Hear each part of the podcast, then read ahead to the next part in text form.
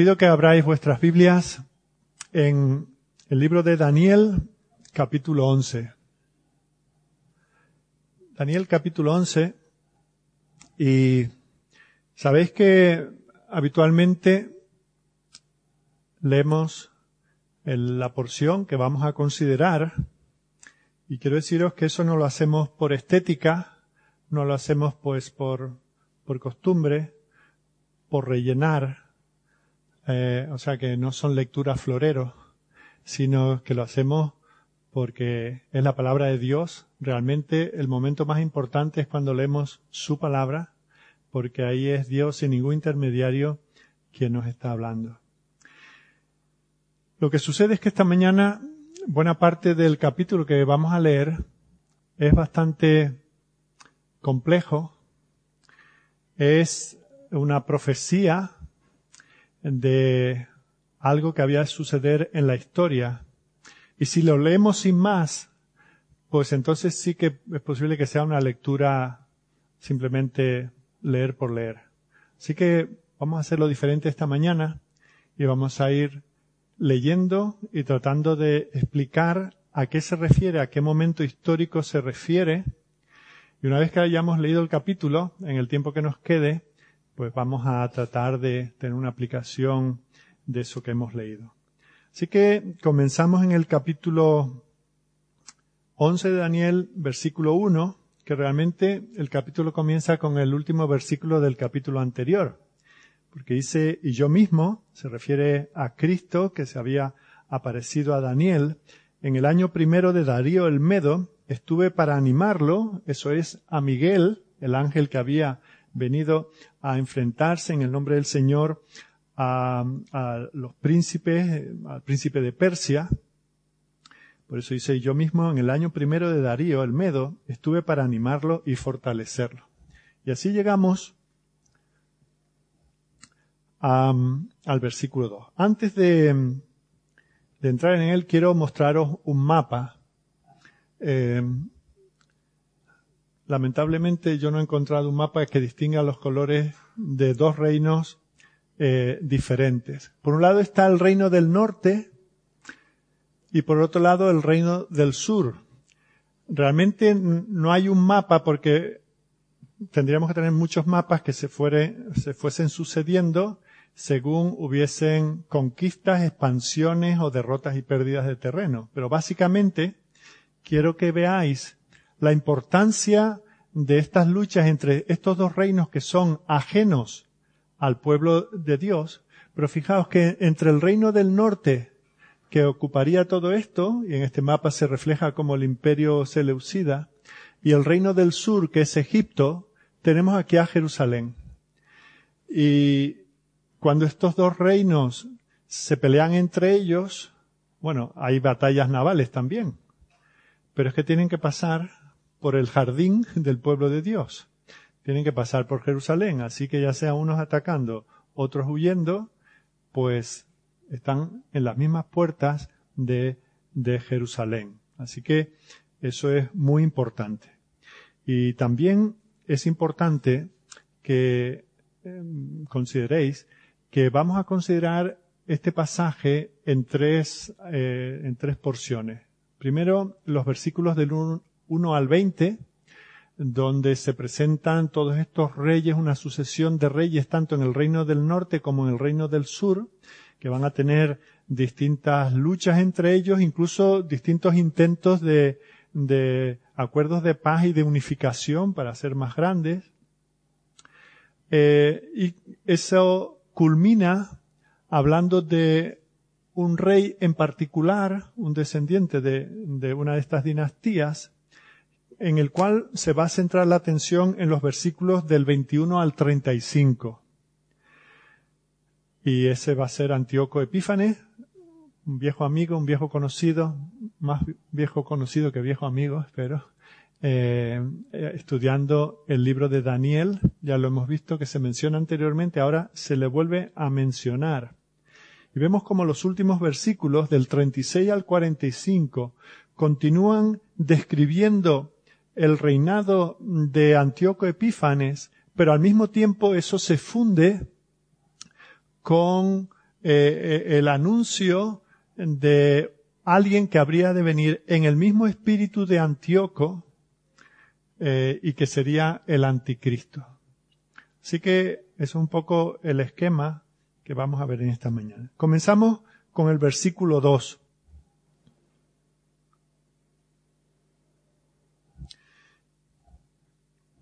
Y aquí iréis viendo los distintos reyes en sus dinastías.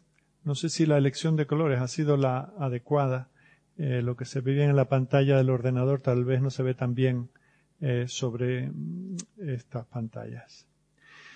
Bueno, eh, empezamos en el versículo 2, y ahora yo te mostraré la verdad. He aquí que aún habrá tres reyes en Persia, y el cuarto se hará de grandes riquezas más que todos ellos, y al hacerse fuerte con su riqueza, levantará a todos contra el reino de Grecia. Fijaos que mientras el Señor está hablando con Daniel en esta visión, es el tercer año de Ciro, el rey de Persia. Ese es el rey actual, ¿verdad? Y el Señor le dice a Daniel que vendrían tres reyes más y el cuarto sería un rey muy rico. Sería alguien muy especial.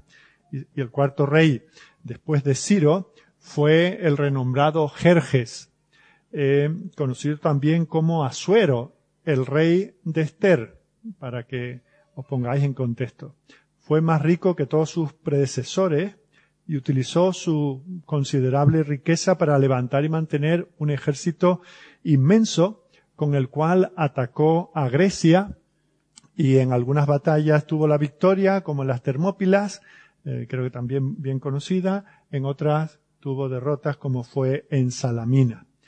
Lo importante que eh, tenemos que ir viendo es cómo esto tuvo un cumplimiento diríamos, milimétrico, eh, exacto, con una precisión absoluta, cuatro siglos después de que fuesen dichas estas profecías.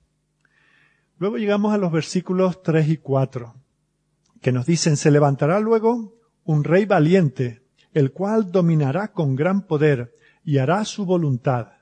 Pero cuando se haya levantado, su reino será quebrantado y repartido hacia los cuatro vientos del cielo, no a sus descendientes, ni según el dominio con que él dominó, porque su reino será arrancado y será para otros fuera de ellos. Sabemos que Persia no continuó como el, el poder dominante y antes de que pasara mucho tiempo, la gloria del mundo era Grecia, ya no era Persia, y llegó a ser tan prominente gracias a Alejandro el Grande, o Alejandro Magno, al cual se está refiriendo este versículo 3. Este rey valiente es Alejandro Magno. Y este joven excepcional murió en Babilonia en el mejor momento de su vida, apenas con 32 eh, años. No lo heredó un hijo suyo, eh, sino que sus generales tenía 12 generales y ellos se dividieron el imperio y eso es lo que nos dice el versículo. Su reino sería quebrantado y repartido hacia los cuatro vientos del cielo. Y ese fue un periodo donde hubo complots y anti o contracomplots y con el tiempo eh, esos mm, sucesores se dividieron el reino en cuatro partes distintas. De esto también habíamos visto como hay una anticipación en el capítulo 8, versículo 8, en aquel capítulo que habla del macho cabrío y el, y el carnero, y dice allí, el macho cabrío se engrandeció sobremanera, pero estando en su mayor fuerza, aquel gran cuerno fue quebrado, y en su lugar salieron otros cuatro cuernos notables hacia los cuatro vientos del cielo. Así que vemos como eh, ese gran imperio ahora está dividido. El resultado final es que la gloria de ese imperio de Alejandro queda dividida en esos cuatro pequeños reinos mm, que son Macedonia, Tracia, Siria y Egipto, ninguno de los cuales en sí mismo en el tiempo en que existieron, ninguno de los cuales fue un gran imperio. De esta manera vemos cómo esta eh, profecía esta predicción del versículo 4 fue cumplida con absoluta eh, precisión. Fijaos que estamos contando la historia del periodo entre el Antiguo Testamento y el Nuevo Testamento. desde Malaquías, esto ocurrió después de Malaquías y antes de, de Juan el Bautista de la venida del Señor. Pero fijaos, porque esto no es historia, no se está contando lo que pasó eh, después de que pasara, sino antes de que pasara. O podemos decir pasó porque el Señor así lo había anunciado. Llegamos al versículo 5. Y se dice que se hará fuerte el rey del sur más que uno de sus príncipes, será más fuerte que él, y se hará poderoso, su dominio será grande. Lo siguiente que se predice aquí es que habrá un rey que se le llama el rey del sur. Y este término, eh, el rey del sur, se refiere al rey de Egipto, eh, al cual se va a mencionar directamente en el versículo 8. Dice, y aun a los dioses de ellos, sus imágenes fundidas y sus objetos preciosos de plata y de oro, llevará cautivos a Egipto, y por años se mantendrá él contra el rey del norte. Fijaos cómo eh, el rey del norte es otro, este del sur es el que aquí se menciona como rey eh, de Egipto. Esto ocurrió en el año 322, cuando Ptolomeo Soter uno de los problemas que tenemos con este capítulo y cuando vamos a la historia es que esta gente le ponía a los hijos el mismo nombre que ellos. Y luego los títulos o los apodos que se ponían pues eran los mismos en un reino y en el otro, así que es bastante complicado. Por eso es bueno tener un gráfico delante que nos sirva de ayuda. Pues como digo, este Ptolomeo Soter comenzó a gobernar en Egipto y eh, reinó 17 años hasta el año 305. Tomó bajo sus alas a Seleuco, que, que fue un importante militar y pronto se convirtió en uno de sus generales. Y este, en el año 312, le quitó Babilonia a todos sus rivales y estableció lo que llegó a conocerse como el imperio seleucida, que era el, el, que ahora, a partir de ahora, comenzaría a ser el reino del norte. Pues están los Seleucidas en el norte y los Ptolomeos en el sur. Eh, y esto acabó, eh, como digo, convirtiéndose en el reino del sur de los Ptolomeos. Llegamos al versículo 6.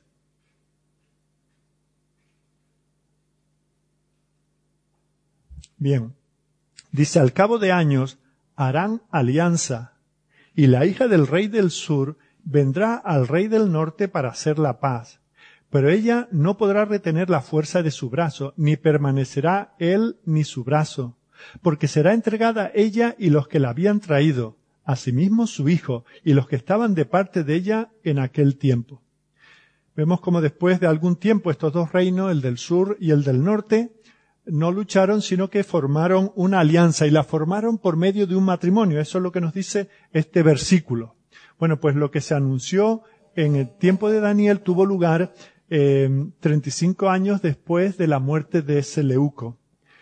Berenice, esta hija de Ptolomeo II, apodado Filadelfo, del sur, fue tomada con gran pompa para casarse con el rey Antíoco II en el norte. Una alianza eh, por medio de una mujer. Esa es la que se menciona la hija del rey del sur al principio de este versículo 6.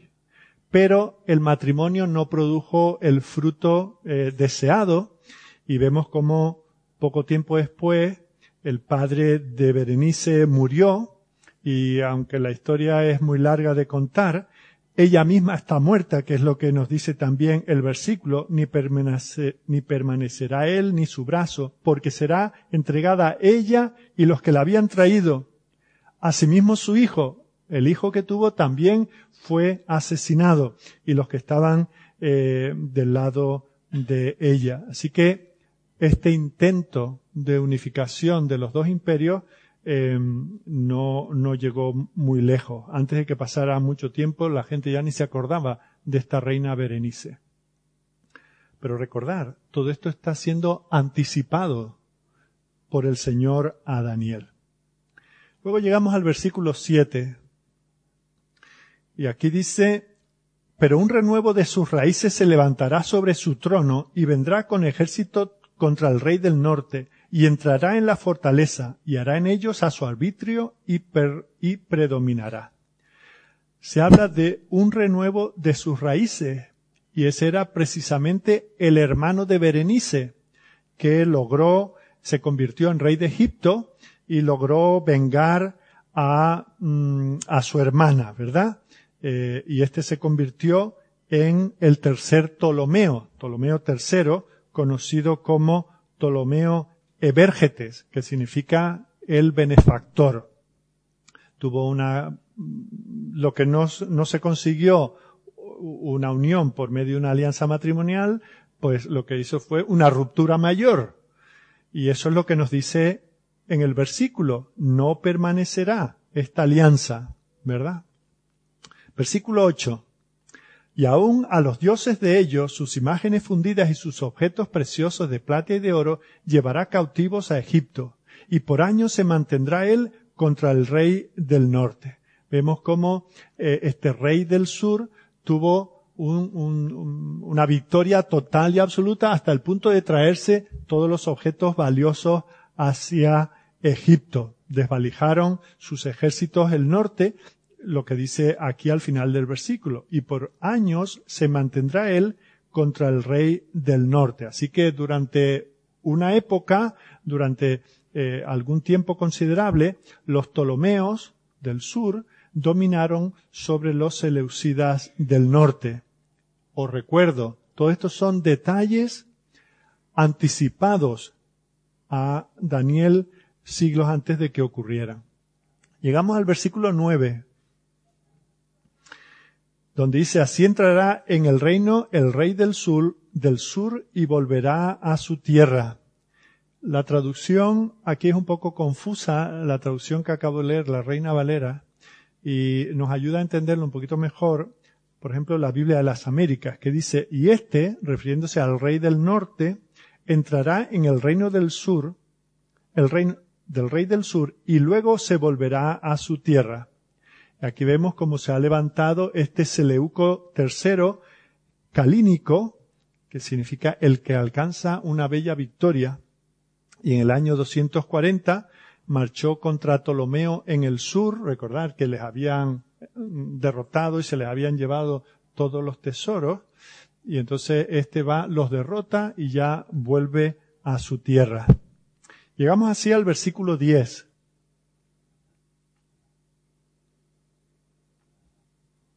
Dice, mas los hijos de aquel se airarán y reunirán multitud de grandes ejércitos, y vendrá apresuradamente e inundará, y pasará adelante, luego volverá y llevará la guerra hasta su fortaleza.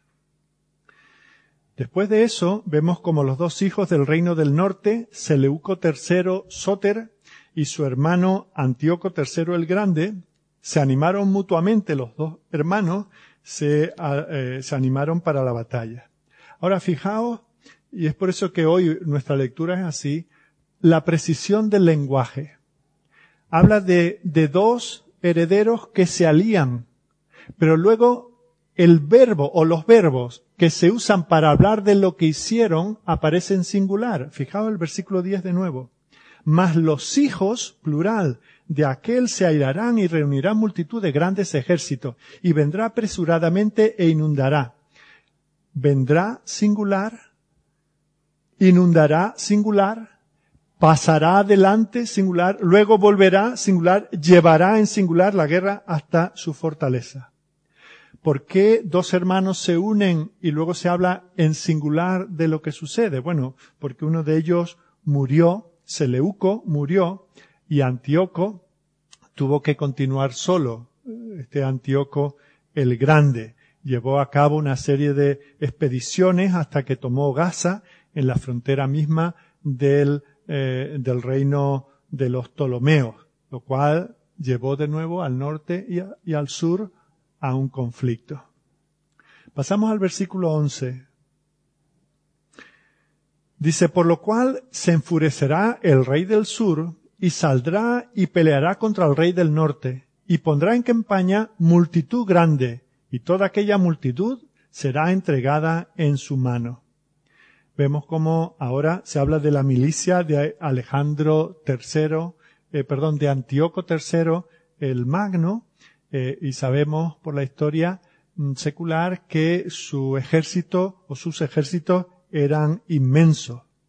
Ahora, en comparación, la del reino del sur era muy poco. Para que os hagáis una idea, del norte venían 70.000 soldados de infantería, 5.000 de caballería y 73 elefantes.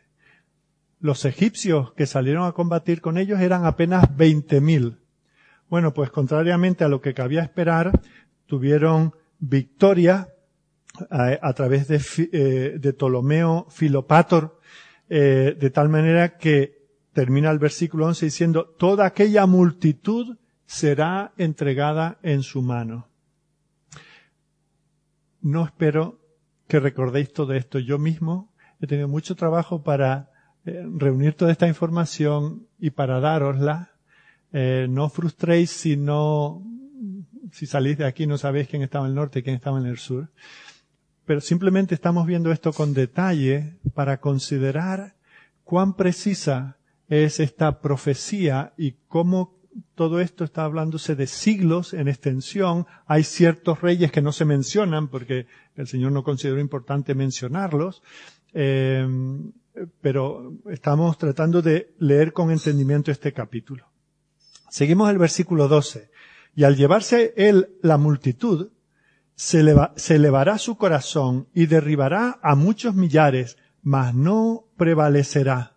Vemos como la sorpresa y el asombro de esta victoria inesperada llenaron de, orgullo al rey del sur, que había ganado con una proporción de, de, tres, casi cuatro a uno, y entonces, tras eso, comenzó a infligir derrota tras derrota al reino del norte. Pero dice que con esto no logró ninguna eh, ventaja duradera. Así que al ver que sus campañas militares no le ganaba pero no avanzaba, así que eh, se va a, a, su tierra y, eh, y se dedica a una vida fácil. Mm, versículo 13. Y el rey del norte volverá a poner en campaña una multitud mayor que la primera, y al cabo de algunos años vendrá apresuradamente con gran ejército y con muchas riquezas. esa superioridad del reino del sur, de los egipcios, eh, no duró mucho, Así que una vez que murió Ptolomeo Filopator, eh, fue sucedido por un niño de cuatro años que a los catorce comenzó a reinar y una vez más, durante ese tiempo de, vacío eh, de poder, vemos como el norte tuvo dominio sobre el sur. En ese mismo tiempo, con estos mismos reyes en el escenario, dice en aquellos tiempos, versículo 14, se levantarán muchos contra el rey del sur y hombres turbulentos de tu pueblo se levantarán para cumplir la visión, pero ellos caerán. Fijaos que ahora parece que todo está a favor para el sur, hasta que Felipe, Felipe V de Macedonia se alió con el norte, este era un griego que se alió con el norte y de esa manera fortaleció notablemente al reino del norte para luchar contra los del sur. Eh, también en las fronteras de Egipto aparecieron rebeldes que no dudaron mucho y se vendieron al enemigo. Un, un detalle interesante que en mitad de este relato eh, profético de lo que había de suceder, aquí el Señor hace como una especie de alto en el camino e introduce esta expresión para cumplir la visión el Señor le está diciendo de alguna manera a Daniel, Daniel, esto que un hermano ayer me llamaba un hermano y le decía, estoy muy liado preparando el mensaje. Dice, pues imagínate cómo estaría Daniel cuando le dieron la visión, ¿no? Eh, pues cuando Daniel está en esta, eh, nosotros tenemos la ventaja que esto ya sucedió y podemos ir a los libros de historia y aclararnos un poco. Pero él no tenía esa, esa situación. Pero el Señor le dice, estas palabras, para cumplir la visión. En mitad de esto dice, iréis viendo cómo estas cosas van sucediendo para que comprobéis que la visión se está cumpliendo. En todas estas, fijaos, no hemos nombrado para nada al pueblo del Señor. Pero ellos estaban sufriendo las consecuencias de ejércitos que suben, ejércitos que bajan, ejércitos que arrasan, ejércitos que, que, que molestan. Y el Señor dice, y vosotros, según los veáis pasar, iréis comprobando. ¿Vosotros de quién? Ah, de tal, ah, como dijo Daniel, ah, como dijo el Señor. ¿eh? es importante que veamos esto, dándole el Señor ánimo a su pueblo para que en estos tiempos tan oscuros y tan difíciles, ejércitos, eh, eh, naciones, buscando la paz por medio de el dominio del otro, vemos como el Señor dice, ninguno de ellos traerá la. Versículo 15. Vendrá pues el rey del norte y levantará baluartes y tomará la ciudad fuerte, y las fuerzas del sur no podrán sostenerse, ni sus tropas escogidas, porque no habrá fuerzas para resistir. Vemos como eh, el norte, que está bajo el dominio de Antíoco Magno, tuvo una, una victoria decisiva en Sion, eh, era una, una, en Sidón, perdón, una ciudad amurallada y ellos tenían tanta gente, ¿verdad?, que, que pudieron hacer unos movimientos de, de, tierra, unas rampas para poder eh, acceder eh, a, la, a la ciudad por encima de los muros. Versículo 16. Y el que vendrá contra él hará su voluntad, y no habrá quien se le pueda enfrentar. Y estará en la tierra gloriosa. Atención. Estará en la tierra gloriosa, la cual será consumida en su poder. Vemos que Antíoco el Grande parece que se ha vuelto invencible. Nadie puede enfrentarse a él, dice este versículo. Por lo tanto, hace literalmente lo que le apetece. Y ahora se menciona Palestina. Dice que Palestina, la tierra gloriosa, estaría en sus manos. Y como resultado, el pueblo del Señor comenzó a sufrir de una manera muy grave. Llegamos al versículo 17.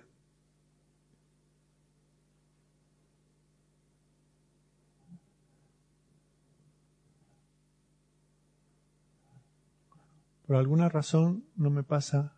Si me podéis pasar. Bien. Dice, afirmará luego su rostro para venir con el poder de todo su reino, y hará con aquel convenios, y le dará una hija de mujeres para destruirle, pero no permanecerá ni tendrá éxito. Fijaos que por muchas ventajas que tenga, eh, no consigue derrotar totalmente al rey del sur. Así que dice que cambia de táctica, una táctica que ya habíamos visto anteriormente. Así que Antíoco eh, el Grande o Antíoco Magno llegó a la conclusión de que lo mejor que podía hacer si con el ejército no conseguía doblegar al enemigo, lo mejor era con sutileza, con, con amaños. Así que se fue a Egipto con una serie de nobles en plan hacerse notar y llevó a su hija eh, Cleopatra para casarla con el rey de los Ptolomeos, eh, Ptolomeo V Epífanes. Ahora esta Cleopatra no es la de las películas, hubo como seis, ocho Cleopatras, eh, así que esta es, esta es otra. Y fijaos que le salió el tiro por la culata, o lo que tuviesen en aquellos días, ¿verdad? Porque el plan fracasó estrepitosamente, ya que solo cinco años más tarde eh, Cleopatra no vivía de, los, de acuerdo a las expectativas de, su padre eh, y se ponía del lado de, de su marido. Y eso es lo que dice el versículo. Le dará una hija de mujeres para destruirle, otra versión dice, este le dará su hija en matrimonio con miras a derrocar su reino, pero sus planes no tendrán el éxito esperado. Versículo 18. Ante ese fracaso dice, volverá después su rostro a las costas y tomará muchas, mas un príncipe hará cesar su afrenta y aún hará volver sobre él su oprobio. Así que, visto que ni con alianzas, con darle su hija a su enemigo, eh, consigue nada, eh, entonces comienza a, abandonar sus ambiciones hacia el sur y volverlas hacia las islas o hacia las costas, y se está refiriendo a las zonas costeras del Mediterráneo. Principalmente estaba pensando en Asia Menor y sus dominios. Y le fue bien muy poco tiempo porque un romano, que por cierto estuvo aquí en, antes de que Jaén fuese Jaén, él estuvo aquí eh, defendiendo eh, o más bien tomando lo que hoy conocemos como eh, la ciudad de Jaén. Se llamaba Lucio Cornelio Escipión Asiático. Hay otro que es el africano, eran hermanos, pero ese es el apodo que se le dio. Y vemos cómo este le hizo frente a Antíoco el Grande y de hecho eh, se dice que, que tomó una vara, hizo en el suelo un círculo y le dijo que le tenía que dar una respuesta que se retirara. Y dice, antes de salir del círculo, me tienes que dar una respuesta. Y este, visto lo visto y visto todos sus fracasos, ya se fue a su casa y se dedicó a la vida contemplativa. Eh, dice luego el versículo 19, luego volverá su rostro a las fortalezas de su tierra, mas tropezará y caerá y no será hallado. Vemos cómo fue derrotado navalmente eh, y ahí se acabaron sus ambiciones. Por eso, como digo, se fue, dejó de atacar a tierras extranjeras y se dedicó a los asuntos internos de su país. Llegamos así al final de este bloque con el versículo 20, donde dice, se levantará en su lugar uno que hará pasar un cobrador de impuestos por la gloria del reino pero en pocos días será quebrantado, aunque no en ira ni en batalla.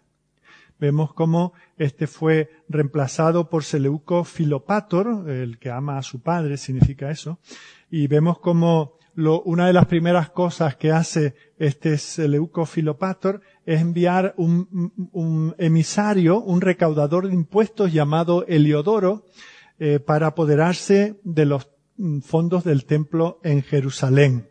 Así que Eliodoro eh, parte para cumplir la orden, pero en mitad del camino eh, parece que tuvo una aparición, no sabemos en qué sentido, pero eso le hizo frenarse y no hacer un acto tan vil como profanar el templo del Señor.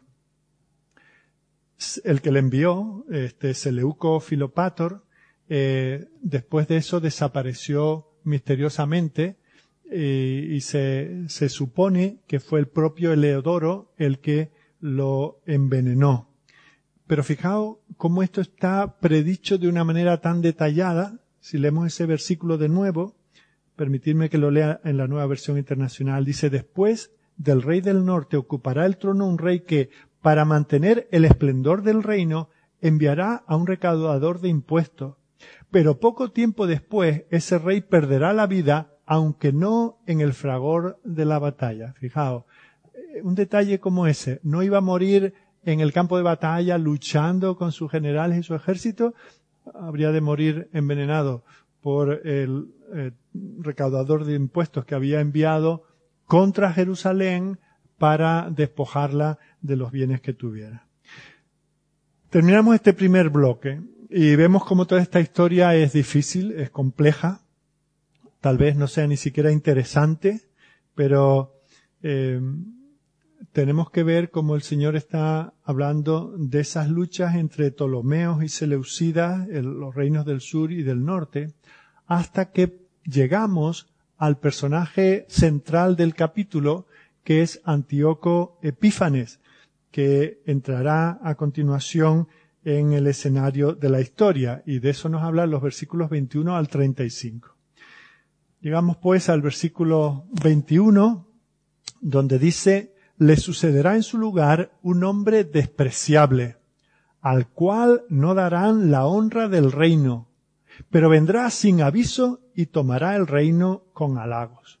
Fijamos que al último que hemos visto es Antíoco el Grande, que le sucedió Seleuco Filopator, que desapareció misteriosamente, suponemos que envenenado, eh, y muy poco tiempo después de comenzar su reinado. Lo siguiente que se nos dice es que viene este hombre que es despreciable, un hombre sin honra. Él se puso a sí mismo el nombre Epífanes, el, ilustre, ¿verdad? la gente del, del pueblo lo llamaban en un juego de palabras epímanes, que significa el chalao, ¿no? El loco. Y eso nos puede dar una idea de cómo consideraba la gente que era este hombre.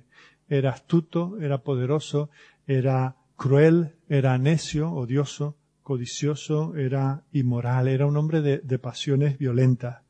Y fijaos que dice, al cual no darán la honra del reino. Es que a él no le pertenecía la sucesión del trono, por eso no subió al trono con dignidades reales. Y de eso también le habló el Señor a Daniel. Fue por medio de intrigas, lo que dice aquí, tomará el reino con halagos, por medio de intrigas y de charlatanería y de palabrería, es que eh, él accedió al trono, cosa que ya había dicho el Señor por medio de Daniel unos siglos antes. Versículo 22. Vemos como las fuerzas enemigas eh, serán barridas, dice, delante de él, como con inundación de aguas. Serán del todo destruidos junto con el príncipe de su pacto. Vemos como no pasó mucho tiempo hasta que este nuevo rey del norte entró en guerra con los Ptolomeos de Egipto, a los que derrotó totalmente. Y dice que él mismo rompió con uno de sus aliados más cercanos, al que aquí se menciona como el príncipe del pacto, pero que eso no nos confunda pensando que tal vez se está refiriendo de alguna manera al Señor, porque no, literalmente no dice el príncipe del pacto, sino el príncipe de su pacto, aunque no tenemos el dato de con quién rompió alguna alianza previa que, que tenía, pero por lo menos quisiera descartar la idea por aquello del príncipe del pacto nos puede parecer que se estuviese refiriendo al Señor o, o algo eso y no es así en absoluto. Versículo 23. Y después del pacto con él, engañará y subirá y saldrá vencedor con poca gente. Vemos que lo siguiente que intenta hacer es acercarse a Egipto y tener una alianza con él. De alguna manera, con esos engaños se ganó el corazón de los egipcios eh, y así también ascendió. Pero dice que tendría poco poder, poca influencia, porque dice que solo podía contar con poca gente. Ya le habían visto el plumero, así que tenía el poder que tenía, pero tenía pocos apoyos. Versículo 24. Estando la provincia en paz y en abundancia, y hará lo que no hicieran sus padres, ni los padres de sus padres. Botín, despojos y riquezas repartirá a sus soldados, y contra las fortalezas formará sus designios, y esto por un tiempo. Vemos como en poco tiempo Antíoco Epífanes era ya gobernador de un reino espléndido en el cual podía con dinero comprar voluntades y hacer prácticamente todo lo que quería. Era un reino derrochador, un reino inmoral. Pero con todo eso, nunca se sació, no compraba todo lo que quería, pero quería seguir comprando personas, voluntades, apoyos, etc. Por eso dice que su corazón seguía fijo en capturar las fortalezas de Egipto. El, mundo se le hacía pequeño a, este hombre. Versículos 25 y 26 y despertará sus fuerzas y su ardor contra el rey del sur con gran ejército. Y el rey del sur, se empeñará en la guerra con grande y muy fuerte ejército, mas no prevalecerá, porque le harán traición. Aun los que coman de sus manjares le quebrantarán, y su ejército será destruido, y caerán muchos muertos. Aquí se nos describe cómo montó una nueva campaña contra Egipto, y debido a la traición de algunos en su fila, vemos cómo en las filas de los egipcios eh, eh, encontraron imposible hacerle frente. Y dice que hubo una masacre de, unas dimensiones eh, casi apocalípticas. Así que ellos están avanzando, destruyendo, matando, haciendo una auténtica carnicería que ya había sido prevista en este versículo. Fijaos al final del 26. Y caerán muchos muertos. Imaginaos cuando estos hombres iban por los campos de batalla, pisando cadáveres y montones de cadáveres, ¿quién pensaría que esto ya había sido dicho por el Señor unos cuantos siglos antes? Versículo 27. El corazón de estos dos reyes será para hacer mal, y en una misma mesa hablarán mentira, mas no servirá de nada, porque el plazo aún no habrá llegado. Así que tenemos por un lado a Ptolomeo, por otro lado tenemos a Antíoco, que los dos intentan engañarse mutuamente. Dice, el corazón de estos dos reyes será para hacer mal, y en una misma mesa hablarán mentira. Así que se reúnen los dos, se dicen cosas que los dos saben que están tratando de engañar al otro. Y eso es lo que ocurrió. Antíoco fingió que compartía el, compartiría el poder con eh, Filométor, al cual, el cual dijo, ah, sí, sí, sí, fingió creerle, pero él tampoco estaba eh, por, por eh, aquel trato, ¿no? ¿Por qué? Fijaos la nota que nos da el Señor, porque todavía no era el tiempo designado por Dios para que las guerras entre el norte y el sur acabasen. De nuevo, eso, con ese detalle, cosas de, de, de entresijos de palacio, conversaciones privadas, ya habían sido avanzadas por el Señor a Daniel. Versículos 28 y 29. Y volverá a su tierra con gran riqueza y su corazón será contra el pacto santo. Hará su voluntad y volverá a su tierra. Al tiempo señalado, fijaos, hay un tiempo. En el versículo anterior, 26, el tiempo, el plazo no había llegado. En el versículo 29, al tiempo señalado, fijaos, el Señor es el Dios de los tiempos, es el Dios que controla las mentes, las voluntades de los hombres. Y al tiempo señalado volverá al sur, mas no será la postrera venida como la primera. Y esto se refiere a que en el año 168 antes de, Cristo montó otra campaña más contra eh, Egipto.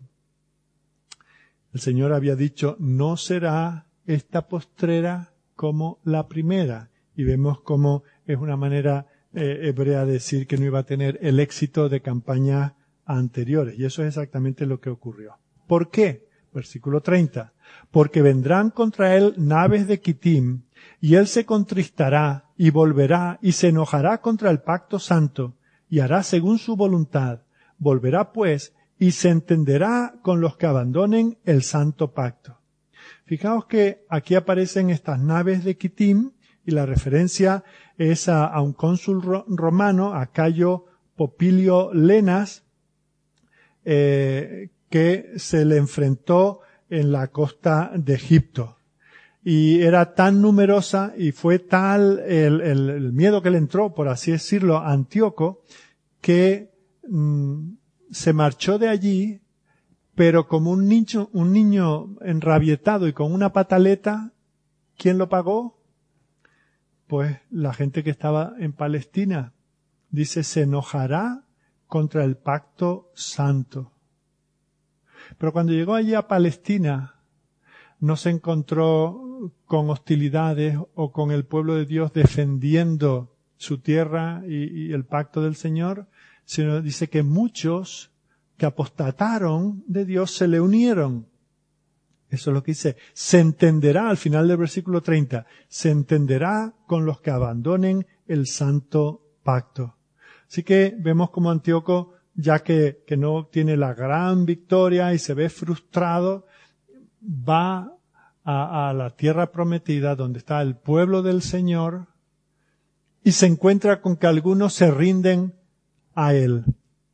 Versículo 31, y se levantarán de su parte tropas que profanarán el santuario. Ya estos son palabras mayores. No se lleva solamente los tesoros, la riqueza, eh, el producto de los campos, sino que profanarán el santuario y la fortaleza, y quitarán el continuo sacrificio, y pondrán la abominación desoladora. Fijaos que ataca Jerusalén, se lleva hombres, mujeres y niños, asegura la fortaleza que había eh, enfrente del templo y ahora comienza con una labor sistemática parecida a la que había intentado Babilonia con Daniel y sus compañeros, comienza a querer desjudaizar a, a la gente que estaba allí en Jerusalén y poner sobre ellos la cultura de los griegos. Así que vemos como para eso, ¿qué es lo que hace? Pues ya se acabaron las tonterías de vuestros dioses, ahora esto es lo que hay que hacer, así como vais a tener que hablar, esto es lo que vais a tener que creer, y estas son las nuevas normas del juego, ¿no? Así que eso es lo que él trata de hacer, ¿no? No había límites para las iniciativas y la ferocidad de Antíoco. Y el acto más repulsivo que pudo hacer fue la profanación del templo, ¿verdad? Eh, en el altar de las ofrendas eh, sacrificó animales inmundos y erigió allí un altar pagano. Versículo 32. Con lisonja seducirá a los violadores del pacto, mas el pueblo que conoce a su Dios se esforzará y actuará. Fijaos que dice que por medio de, adulaciones persuadiría a muchos judíos apóstatas dispuestos a venderse, a, convertirse en sus aliados y así hacer avanzar sus planes de helenizar eh, al pueblo del Señor. Y no se trata de que hablasen otro idioma solamente, sino sobre todo que dejasen a sus dioses. Lo importante de este versículo es que dice que no todos los judíos eran de la misma calaña, que hubo parte del pueblo que conocían a Dios y continuaron andando con Él. Una multitud incontable de personas que jugándose la vida se mantuvieron eh, fieles con un sinnúmero actos de valor, de fidelidad al Señor, no dispuestos a sucumbir a Antíoco y a sus eh, a sus propuestas, ¿verdad? Así que ni la tortura, ni el martirio, ni el exilio disuadieron a esos pocos a ese remanente de, no les disuadieron de adorar al Señor secretamente, continuar adorándole y de vivir vidas de piedad. Y de ahí se comenzó, por estos pocos fieles, a, a formar un cuerpo, por así decir, de resistencia ante esa invasión. Y fue un tiempo que fue, por un lado, muy penoso, pero por otro se vio quién era quién, quién realmente amaba al Señor y era fiel a su palabra. Dice el versículo 33, y los sabios del pueblo instruirán a muchos y por algunos días caerán a espada y a fuego, en cautividad y despojo. Mientras que aquí está un hombre, un conquistador, un déspota, un tirano absoluto, un hombre lo más inmoral que uno puede imaginar, en ese tiempo hay algunos pocos fieles al Señor que dice que se mantendrían firmes como instruyendo al pueblo, orando por el pueblo, guiando al pueblo, manteniendo viva la esperanza del Mesías. Lo fácil en aquel momento era, era rendirse, era capitular, era entregarse. Pero el Señor tenía allí un pequeño remanente que animó a otros en medio de una situación tan difícil para eh, fortalecerse espiritualmente. Aunque fue un tiempo, como se nos dice aquí, de fuego, cautividad y despojo, también fue un periodo en que se vio el calibre de la fe de algunos. Dice en el 34, y en su caída serán ayudados de pequeño socorro, y muchos se juntarán a ellos con lisonja. Y lo que nos dice aquí es, por un lado, aquí es donde se origina la revuelta de los macabeos, ¿verdad? Judas Macabeo eh, eh, se, se enfrentó a esto.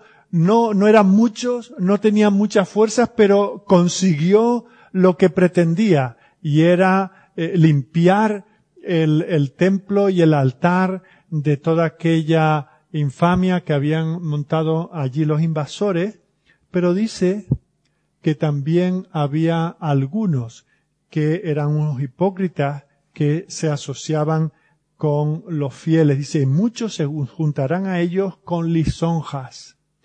Eh, de estos que se ponen del lado vencedor, cuando ese lado vencedor parece que tiene eh, un contraste, ya estos no saben dónde quedarse y estos intentan volver al redir, pero ya un poco se les ha visto de qué están hechos, ¿no? Versículo 35.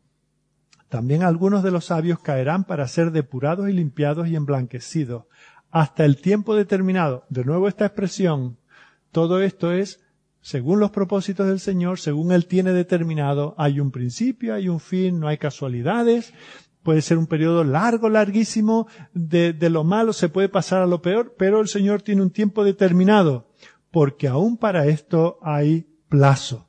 Vemos como el tiempo de la persecución hizo que algunos que profesaban fe cayeran en el nombre de Dios. Dice, también algunos de los sabios caerán para ser depurados. la iglesia, el pueblo de Dios fue purificado, fue podado, eh, así que la experiencia en un sentido fue fortalecedora para la fe de algunos, sabiendo, eh, y, por eso estos detallitos que Dios le da a Daniel, ¿no? Hablando de los tiempos.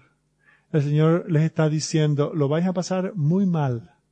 Esto de, de Babilonia va a parecer un campamento de fin de semana eso sí que va a ser duro, pero sepáis, que sepáis que esto no va a ser así para siempre. Así que de esta manera, um,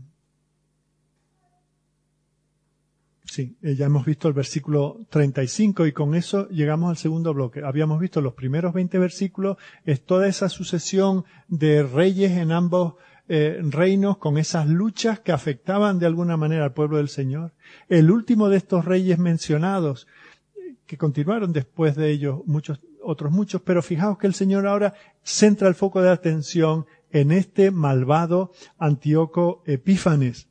Entonces, en estos versículos del 21 al 35, vemos lo asombroso de que estos acontecimientos del siglo segundo antes de Cristo fueron predichos, fueron profetizados en el siglo VI antes de Cristo, cuatro siglos antes. ¿Y con qué detalle, verdad?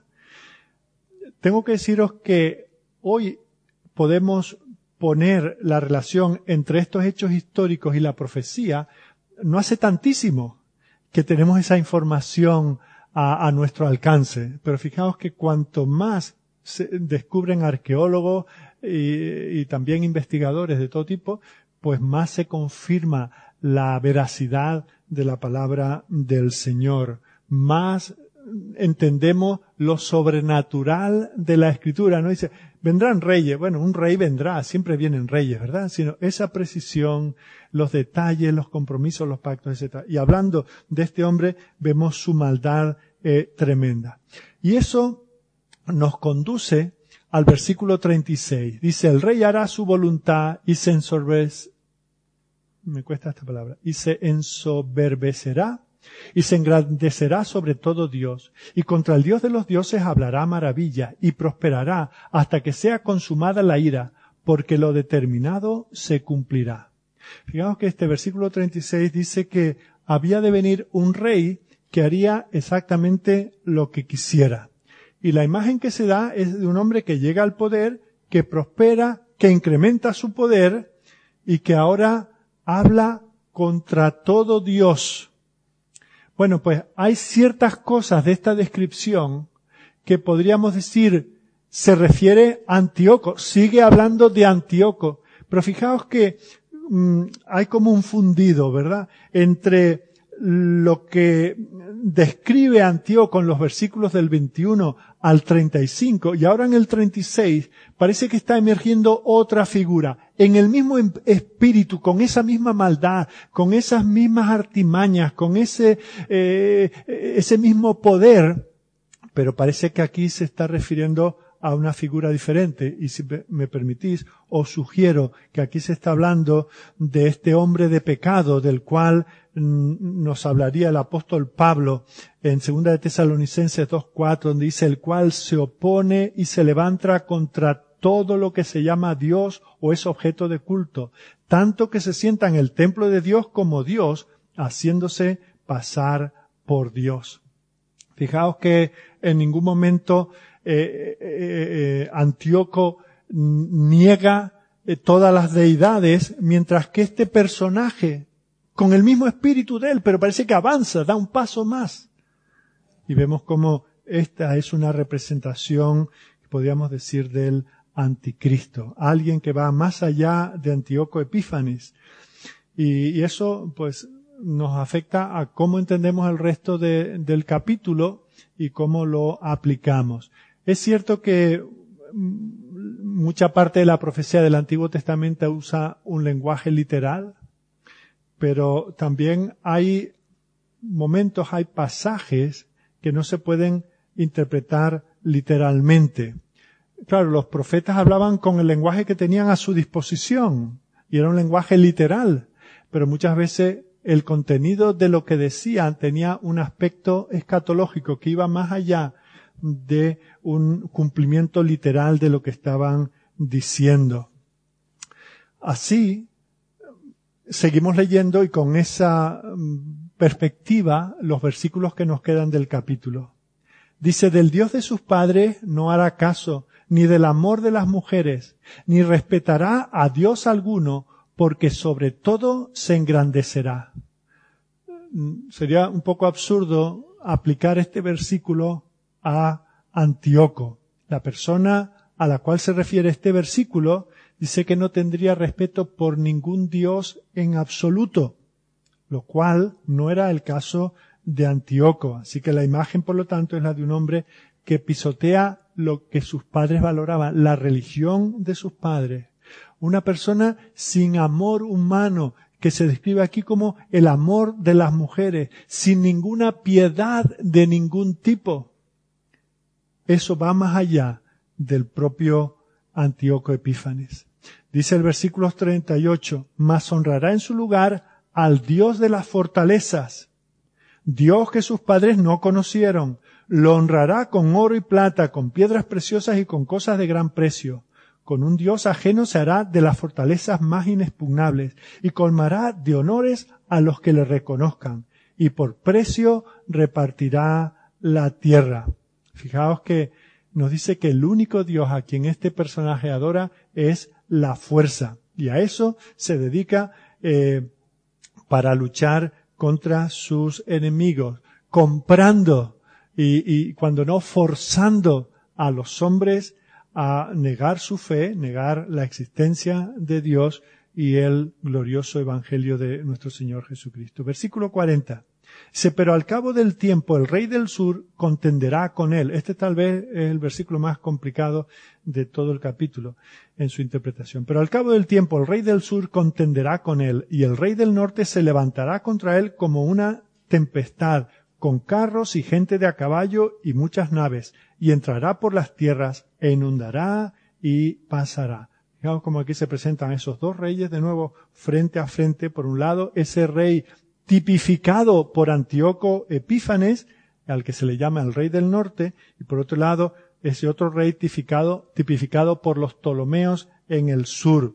Y esos dice que serán días de batalla cuando el anticristo estará ocupado por una lucha por eh, la extensión de sus mentiras, una extensión territorial. Versículo 41. Entrará a la tierra gloriosa y muchas provincias caerán, mas éstas escaparán de su mano, Edom y Moab, y la mayoría de los hijos de Amón. Fijaos que dice que este, esta figura que yo estoy proponiendo, que no está hablando de Antíoco, sino del anticristo que viene en ese espíritu de Antíoco, vemos como dice que nadie escapará de su ira.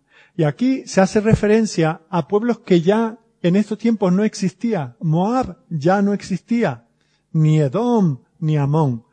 Pero ¿por qué los utiliza aquí el Señor en su profecía?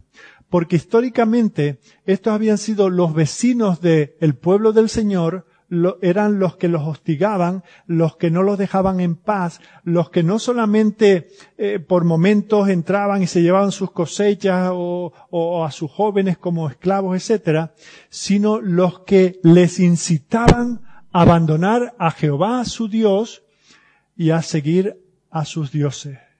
Así que aquí se mencionan a unas naciones, por eso tenemos que decir que no podemos tomar esto literalmente, sino darle una proyección profética escatológica, simbólica. De la misma manera que el pueblo de Israel siempre tuvo estas eh, eh, naciones que les invitaban a ir tras otros dioses, así este anticristo vendrá a incitar, si puede incluso al pueblo de Dios, para que abandonen al Señor y para que abandonen la fe. Versículo 42 extenderá su mano contra las tierras y no escapará el país de Egipto, y se apoderará de los tesoros de oro y plata y de todas las cosas preciosas de Egipto, y los de Libia y de Etiopía le seguirán. Pero noticias del oriente y del norte lo atemorizarán y saldrá con gran ira para destruir y matar a muchos. Está diciendo que no habría ningún lugar que escape de su influencia y de su furia. Este anticristo vendrá con una fuerza totalmente conquistadora que ordenará una sumisión universal. Será imposible la rebelión, ¿verdad? Porque donde quiera que se escuche un rumor de rebelión, él vendrá y lo sofocará. Y así llegamos al último versículo, y plantará las tiendas de su palacio entre los mares y el monte glorioso y santo, mas llegará su fin y no tendrá quien le ayude. Fijaos que ya hemos visto en el libro de Daniel cómo el mar representa a la humanidad, a, ese, lugar inestable, oscuro, profundo, eh, intrigante, y se contrasta eso con el pueblo del Señor, que es como un monte que no puede ser eh, conmovido. Plantará las tiendas de su palacio entre los mares y el monte glorioso y santo. Vemos, por lo tanto, como éste estará intentando hacer esa alianza para confundir, tener lo mejor de ambos mundos, por así decirlo, tomar la fuerza y el poder del mundo representado por los mares y eh, tomar al pueblo que está en ese monte santo. Eso de nuevo es lo que nos recuerda Pablo. Dice que se opone el anticristo y se levanta contra todo lo que se llama Dios o es objeto de culto, tanto que se sienta en el templo de Dios como Dios, haciéndose pasar por Dios. Así que da la impresión, es posible que no estés de acuerdo conmigo en esta interpretación, pero aquí parece que eh, en los primeros versículos se, se habla de cómo iba a ser la vida del pueblo del Señor en aquellos siglos antes de la venida del Mesías, de ese anciano de días que vendría a, traer la renovación, a hacer el, sacrificio supremo, a acabar con los sacrificios en el templo. Eh, habría esa sucesión de reyes. El, el último mencionado aquí no, no, sería ni siquiera el último de su dinastía, pero ese último Antíoco Epífanes es la, la representación del mal, por así decirlo, y, y vemos como de ahí pasa la escena cambia y va más allá de este individuo a presentarnos a ese anticristo. Queridos, solamente hemos leído el pasaje. Ahora tengo 20 páginas para predicar, pero no soy tan malo y lo dejamos para el domingo próximo. Vamos a terminar hoy cantando. Ni siquiera considero que esto haya sido una predicación Em, pero era, creo, necesario para ponernos en contexto. El próximo domingo iremos viendo, si Dios lo permite, poco a poco la aplicación espiritual de todo esto. Pero vamos a terminar hoy con un himno, un himno que nos habla como en medio de todo esto, el mundo es de mi Dios. Fijaos que comienza este pasaje hablando de los reyes del norte y del sur. ¿El norte de qué y el sur de qué? el norte del lugar donde el Señor tenía su morada, donde estaba su pueblo, el sur de ese lugar. Dios tiene cuidado de los suyos. El mundo está agitado, se le compara a un mar tempestuoso. Pero el mundo no va a la deriva. Aunque hayan guerras y rumores de guerra, aunque seamos perseguidos, aunque el mal parezca que está eh, en la parte alta, que está venciendo, el mundo es de mi Dios. Y en ese mundo podemos contemplar la hermosa creación que nos rodea, pero también podemos ver la obra de la redención que Jesucristo vino a hacer. La batalla final de Dios contra el mal ocurrió en el Gólgota. Y allí el Señor que pareció vencido, acabó siendo vencedor, acabó con la muerte, porque la muerte murió en la muerte de Cristo. Así que nuestra esperanza no está en los hombres, no está en el gobernante que hay ahora o el que venga después, nuestra esperanza está en el Rey de Reyes, del cual el mundo entero es suyo. Vamos a orar mientras los hermanos se preparan para que cantemos este himno. Señor, te damos gracias porque tú eres el Dios de la historia, y la historia de la redención es la historia de tu pueblo. Mientras estas cosas pasaban en un entorno más o menos cercano a nosotros, en el resto del mundo, había otras naciones, otras culturas, a las cuales todavía no había llegado la luz del Evangelio, vivían este mundo sin Dios y sin esperanza. Así vivieron y así murieron. Pero tú tenías aquí en este lugar estratégico, pequeño, débil, dominado por unos y por otros, pisoteado por unos y por otros. Allí tenías un remanente, aquellos fieles que seguían apegados a tu palabra, que iban chequeando cada una de estas profecías y diciendo, así es, así lo dijo el Señor, así se está cumpliendo. Por lo tanto, todo esto acabará como Él también ha profetizado. Señor, a ellos les tocó vivir esos tiempos tan duros, en esos lugares tan difíciles. Nosotros tenemos otros contextos, pero la lucha es la misma. Señor, no permitas que olvidemos que estamos del lado vencedor que no hay nada ni nadie que se pueda levantar contra tus redimidos. Todavía, Señor, quedan algunas batallas personales y como iglesia local que tengamos que luchar. En algunos momentos parecerá que estaremos derrotados, en otros estaremos cantando himnos de victoria. Pero Señor, que no olvidemos que tú, Jehová de los ejércitos, eres el Dios de las victorias, el Dios que nos ha traído la victoria sobre nuestra debilidad, sobre nuestro pecado, al enviar a tu Hijo a morir por nosotros. Gracias por aquel día semejante a este que estamos viviendo. Un domingo por la mañana Jesús resucitó. Jesús salió de la tumba habiendo hecho el sacrificio supremo por nosotros para poder llevarnos a tu presencia. Y Señor, esto nos hace mirar hacia adelante cuando todo esto acabe y cuando en esta misma tierra renovada, recreada por ti, reine la paz, el gozo, la justicia, la rectitud y el bien, cuando el cielo se acerque a la tierra y podamos vivir sola y exclusivamente para tu gloria. Bendícenos mientras tanto, Señor. Ayúdanos a mantenernos firmes, a apretar los dientes, a depender de tu palabra, a estar también de rodillas en oración, para que así, Señor, cuando tú vengas a la tierra, nos encuentre llenos de fe, llenos de tu espíritu. Te pedimos estas cosas, Señor, en el nombre de tu Hijo. Amén.